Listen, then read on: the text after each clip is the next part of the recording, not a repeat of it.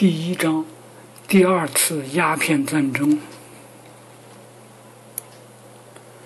两个事件导致了西方对华的双重干预，即法国马赖森普之死和挂英国旗的亚罗号船被搜查。第一次鸦片战争后所签的条约，理论上使中国既对西方贸易开放，也对基督教开放。而1844年由次厄尼特使与中方签署的《黄埔条约》。已使法国成为西方传教士和中国天主教徒的官方保护者，传教士享有自由布道的权利。可是，这阻止不了某些清朝地方官吏为信教自由设置障碍，并继续迫害传教士。1856年2月，马赖神普在广西西林被杀，激起法兰西舆论强烈反应。即使马赖神普被指控为非法传教，这一事件仍激怒了法国天主教徒。皇帝拿破仑三世也深感不安，因为他希望得到他们的支持。同一时期，对基督教徒的迫害在北京东面的直隶和其他地区也相继发生。在广州，两广总督叶明琛竭力使西方人日子难过，他自己清楚。若不对西方翻译保持距离，就会很快被革职。按弗朗索瓦莱热的描述，叶明琛对外界一无所知，对与之对抗的军力毫无概念，不去调查了解。他总以为高傲加拖延足以使欧洲人罢手。当英美法方面觉得条约的某些条款务需修改，并就此与其交涉时，叶总督仅回复不予受理。在此背景下，另一事件又带来新的对抗。1856年10月8日，叶总督下令搜捕挂着英国旗的中国商船“亚罗号”，地方当局指控该船犯有海盗行为，无权悬挂英国旗，因为当局认为该船挂英国旗的期限已满。中国当局此举是有道理的，于是船上水手全被捆绑送到官方舰艇上，英国旗也被降下撕毁。英国驻广州领事巴夏里当场强烈抗议，要求向英方道歉，征得英国全权代表兼香港总督包令的完全赞同。巴夏里与海军上将西马尼认为。只有采取强制手段，才能迫使中方补偿对英国国旗的羞辱。拉弗利就此指出，将一个微不足道的事件小题大做，当成可笑的借口，这便是英国人称之为亚罗之战和1857年至1858年远征中国及第二次鸦片战争的出发点。十月二十三日，奉包令总督之令。西马弥率军炮轰广州，冲入城内。叶明琛发表公告，揭露应以伺机寻衅，欲取阳城的企图。十一月，英军摧毁许多中国人的帆船，攻占了数座炮台。十二月，民众受当局鼓动，群起反应，涌进洋行，放火烧之。洋行约有十三家，位于同一条街上，包括办事处、住宅等。骚动威胁着外国人的安全，香港出现恐慌，澳门粮食奇缺，俱乐部大楼、图书馆和印刷《中华百科》的厂房被捣毁。作为报复，英军也烧毁了城郊四五百家店铺和民宅。起初，法国保持中立，待时机成熟时再站在英国一边。在巴黎，马赖森普遇害引起愤慨。外交大臣华勒夫斯基伯爵致函法国驻广州代表处秘书顾随，强调马赖先生之死给皇帝政府留下了难以忍受的印象，故我政府有义务要求光彩的补偿。英国则打算利用这种愤慨情绪拉法国同征中国。十二月底，海军大臣阿木兰上将。向法国驻中国海军司令李戈准将发出命令，要他准备北上，驶入通向离北京不远的天津的白河。而驻华公使布尔布隆则接到指示，拟与清朝政府重开谈判，争取协商签订新的条约。总之，法国海军和外交官均受命与英国同行配合行动。关于英法两国在华的共同利益，史学家高第这样概括道：“务须让西方列强进入中华帝国的北方口岸和首都。”马格尔尼那时的岁月已经远去，如今法英两国要与天子本人，而不是地方代表，要在朝廷宫中，而不是在总督府等衙门。继续商谈已从帝国南部或中部重镇开始的关系。法英双方由克里米亚战争结成的共同利益，使这两个列强筹划对中华帝国采取联合军事行动。外交上、军事上找个干预借口，难道不是易如反掌吗？然而，在伦敦，包令因亚罗号事件做出的强烈反应，则被看成太过分。他对中国大肆报复，毫不顾及后果，就连包令的好友、自由贸易鼓吹者理查德·科布登也转而反对他，而本来势不两立的格莱斯顿和迪士雷利则联合斥责包令。经过四昼夜辩论，英国下议院投票通过惩戒案，赞成和平，保守派和自由派混合在一起。帕麦斯顿勋爵不愿辞职，他建议女王解散议会，呼吁采用全国公决。这可是一个极端而罕见的举动。就这样，中国事务导致了英国政府倒台。可是，1857年4月，全民公决支持帕麦斯顿，自由派获胜。正如包令预言：“对华宣战，欲加之罪，何患无辞？”英国政府对清政府的指控，在高地的统计下有三十多项，这的确可以为对华采取强烈行动而辩护。詹姆斯，这位第八代额尔金勋爵、第十二代金卡丁伯爵，被任命为新驻华全权使节，取代包令，负责进行新的谈判。布尔布隆竭力安抚他的英国同行包令的自尊心，因为他还不知道同样的命运在等着他。法国任命葛罗男爵取代他出任与额尔金平级的驻华全权特使。印度北部大起义使英对华行动推迟。额尔金路过新加坡时，便得知驻印总督请他派出所拥有的全部兵力前去增援。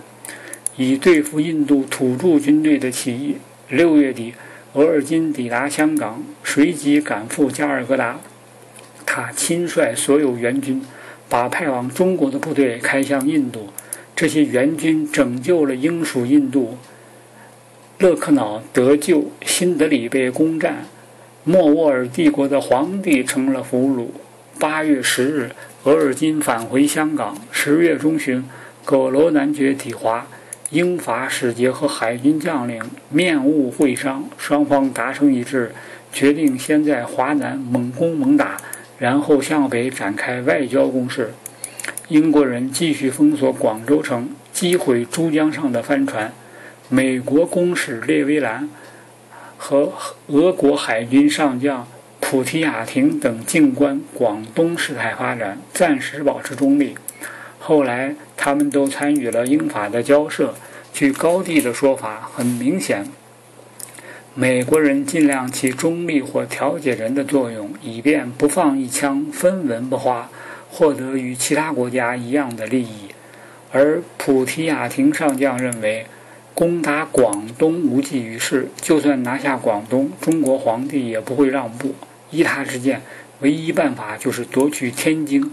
直逼北京，后来的事态证实了俄国公使的见解很有预见性。可英法联军坚持攻打广州，深信唯有强硬手段才能迫使钦差大臣叶明琛就范。额尔金与军事首领西马弥上将和范斯特劳本茨将军商议，两将声称有把握拿下广州，但对久战该城有所保留。葛罗男爵则去征询里戈海军准将的意见。十二月十日，叶明琛被告知广州已被封锁，公告要求百姓慎加躲藏。与此同时，葛罗致函叶明琛，就马赖神甫被杀提出赔偿，并要求遵守黄埔条约，但他只得到不值一提的答复。对额尔金亦如此，中方不理会相关警告。于是，联军勒令广州投降。1857年12月28日清晨，总攻发起，一支5500人的精锐部队，法军900人迅即登陆，直逼城下，安营扎寨。炮声隆隆，两天不停。叶明琛总督府被摧毁。29日上午，攻越城墙，下午两点，战斗结束，广州城就这样轻而易举地被攻陷了。联军十五人战死，法方二人，一百三十人受伤，法方三十人。一八五八年元旦，英法联军进驻广州城，俘获了叶明琛，并得到了一批档案和价值五千皮阿斯特的珍宝。皮阿斯特，法国钱币，一皮阿斯特相当于当时的一百五十法郎。叶明琛被视为挑起战端的祸首，他试图乔装改扮逃命，但路上被英国驻广州领事巴夏里认出。起初被押到一艘英国船上，但他对自身命运似乎已完全置之度外，整天只管画画写字，漂亮的手书为英军爱好者争抢。他只问是否将被处死。不过，仍很关注别人对他是否尊重。英国人感到他待在广东海上碍事，必须让他离开，却又不知如何是好。最后，叶明琛被英军押往加尔各答，两年后死去。夺取广州后，下一步该怎么办？广东巡抚百贵，英国人很快给他起了匹克威克的外号“降英”。取代叶明琛进驻广州，额尔金仍摆出好战架势，要挟中方赔偿。葛罗稍有节制，希望把广州事件与北京的事情分开。1858年2月4日，广州封锁解除，葛罗感到其使命的第一部分已在广州完结，接下来要与北京宫廷谈判。四国全权代表决定三月底聚会上海。这期间，要求赔偿战争费用和马赖神甫家属的公函已递交北京清政府，函中还有涉及将来的让步条款，如各外国政府有权在北京派驻代表，向欧洲开放通商口岸，欧洲人有权持护照。在中华帝国游历并直接购买商品，修改税则，信仰自由。答复限期为四月一日。葛罗男爵要海军准将李戈把一支重要海军部队供他支配，在上海，他住进法国领事敏提尼之处，由秘书贝莱库和孔塔德子爵陪同。由于答复限期已过，额尔金、普提亚廷和列威廉便离沪北上，开往直隶湾。葛罗男爵不久也随之前往。二十日，法国公使去舰上拜望额尔金勋爵，并向他提出联军下一步应采取的方案，即除非最后的对话尝试获得成功。否则就封锁大运河与白河，攻夺沿途炮台，占领天津，然后在天津或北京进行谈判。对于这些建议，额尔金完全赞同。四月二十五日，里戈海军准将与葛罗男爵在直隶湾会合，准将带来了二艘驱逐舰、四艘小护卫舰、一艘通信舰和四支炮艇。关于那一带环境的荒凉及设防情况，高地这样描述道：“白河入海口一片苍凉，在狭窄低平的河岸上掩蔽着五座炮台，二座在左岸，三座在右岸，有壕沟和土墙连接，架着多门大炮。大沽村坐落在河南岸的一个沼泽湖中，渔家和船夫房舍散步，一片贫穷凄惨景象。一个月过去了。四国使节与中国当局无休止的讨价还价，毫无成果。五月十八日，英法两公使和两将军决定攻夺大沽炮台，并向天津推进。二二天后，见警告无效，便向炮台开火，几乎不战而夺。不过，一座火药库爆炸，造成法军突击队很大伤亡。四个军官、数名水手死去，联军人马迅疾登陆，中国防守官兵落荒而逃，英法军旗飘扬在城墙上，缴获一百五十多门大炮，联军炮舰沿河而上，直至天津，未遇抵抗。数天后，五月二十九日，英法全权攻势同时来到，住进一处寺庙。开往天津的联兵联军兵力达到五千余人。北京朝廷专派钦差大臣桂良大学士前来议和，谈判总算展开了，最后与英、法、俄、美签订了《天津条约》，但是与英方的谈判极为困难。额尔金不顾一切。硬要中方准许英国商人可自由往来于通商口岸之外的地方，他还要求应允英国公使常驻北京，而且要住在紫禁城附近，在京城常设外国使团，一直被清朝政府视为不可思议、难以接受的要求。额尔金如此要求，也是想以此抵制，以使他。有所担心的俄国的影响，葛罗男爵不赞同英方的要求，认为太过分，甚至危险。一八五八年六月二十六日晚，英国提出的包括五十六项条款的合约在天津签订，西方列强取得了二十年来一直想要的一切，其中第三项条款给予英公使驻京权。尽管朝廷迟疑不决，但长江仍对西方贸易开放，十个新口岸对外通商。原《南京条约》已开放的广州、厦门、福州、宁波和上海除外。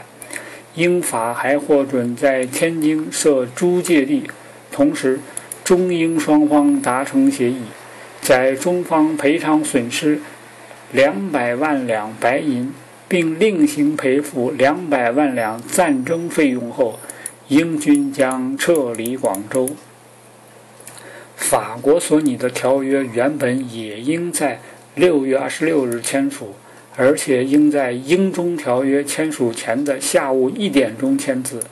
但据葛罗男爵说，中方文本当时未能就绪，负责译写的文人宁肯沉醉于天天抽鸦片。也不愿去管似乎有辱他们的物质利益，这样法中条约推到六月二十七日才签署。条约共有四十二项条款，在高地著作中占整整十八页，与英中条约并无多大差异。其中，天主教宗教活动自由得到确认，尤其是传教士到中国内地居住得到许可。另有条款规定，杀害马赖神普的知县革职不用，向法国赔偿战争费用和1856年12月在广州被烧抢机构的损失，共计200万两白银。6月17和18日，列威廉先生和普西亚廷海军上将已代表其各自政府。与中方签订了条约，中俄《天津条约》签订的日期是六月十三日，中美天津条约签订的日期是六月十八日。编者注：葛罗男爵在向巴黎报告这一消息时，不禁满意的说道：“今天，我高兴地宣布，中国终于向一切文明的真正源泉——基督教开放了，也向西方各国贸易和工业开放了。然而，对于中国人来说，这又是一个新的侮辱性的不平等条约。”是咸丰皇帝被迫接受的。的确，在中国皇帝看来，鉴于他只承认进贡国和附属国，因此任何条约从定义本身说便是侮辱性的。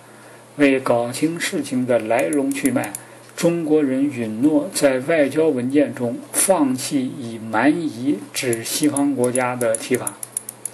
西方观念所珍视的本质平等，因此而得以恢复。但《天津条约》需要正式批准，批准手续应于第二年在北京完成。戴遂良神甫评述说：“英法联军以为已在人们心中埋下害怕他们武器的阴影，欧洲人心满意足且很自信，获得承诺，相继离开。”额尔金先去日本，再到中国南方参观，后返回广州。1859年5月回到欧洲，他本以为从此不会再来中国了。途经西兰，他见到了已被任命为驻华公使的弟弟普鲁斯和取代西马尼的赫布海军少将，而葛罗男爵则在北京郊游。观赏了万里长城，然后也前去日本。一八五八年十月九日，他在东京与日方签署了两国第一个和平、友谊与通商条约。数年三月，他经上海回国。可不久，看来中方官员根本无意履行已签的条约。英法联军撤离天津不到一个月。朝廷在《京报》发表公告，说明中方对事件的看法，显示皇帝鄙视那些打败中国的人，而且不重视强加于他的条约。公告中可以读到：“对竟敢开战舰来津的蛮夷，误朝钦差严加痛斥，勒令他们滚开。”显然，咸丰帝竭力阻止《天津条约》生效。高帝认为，《天津条约》签字者们获得的直接成果固然有可喜之处，但是，若看不到英方条约包含着新的严重困难的苗头，则是缺乏远见的。七月三日，葛罗男爵在给外交大臣的信中说道：“用额尔金的话来说，清朝钦差大臣是在。”枪顶着脖子的情况下，被迫同意英方所有要求，接受开放长江口岸，允许外国公使常驻北京。另外，英国商人可到中国内地各地区做生意。人们的确会问：英国人是否太苛刻？他们想要的太多，也太快，可能有损于未来。史学家拉各斯指出，英法联军。尤其是额尔金，尽管对中国外交奥秘有所领教，但仍然不懂得与中国人打交道。难点不在签订条约，而在于要保证其付诸实施。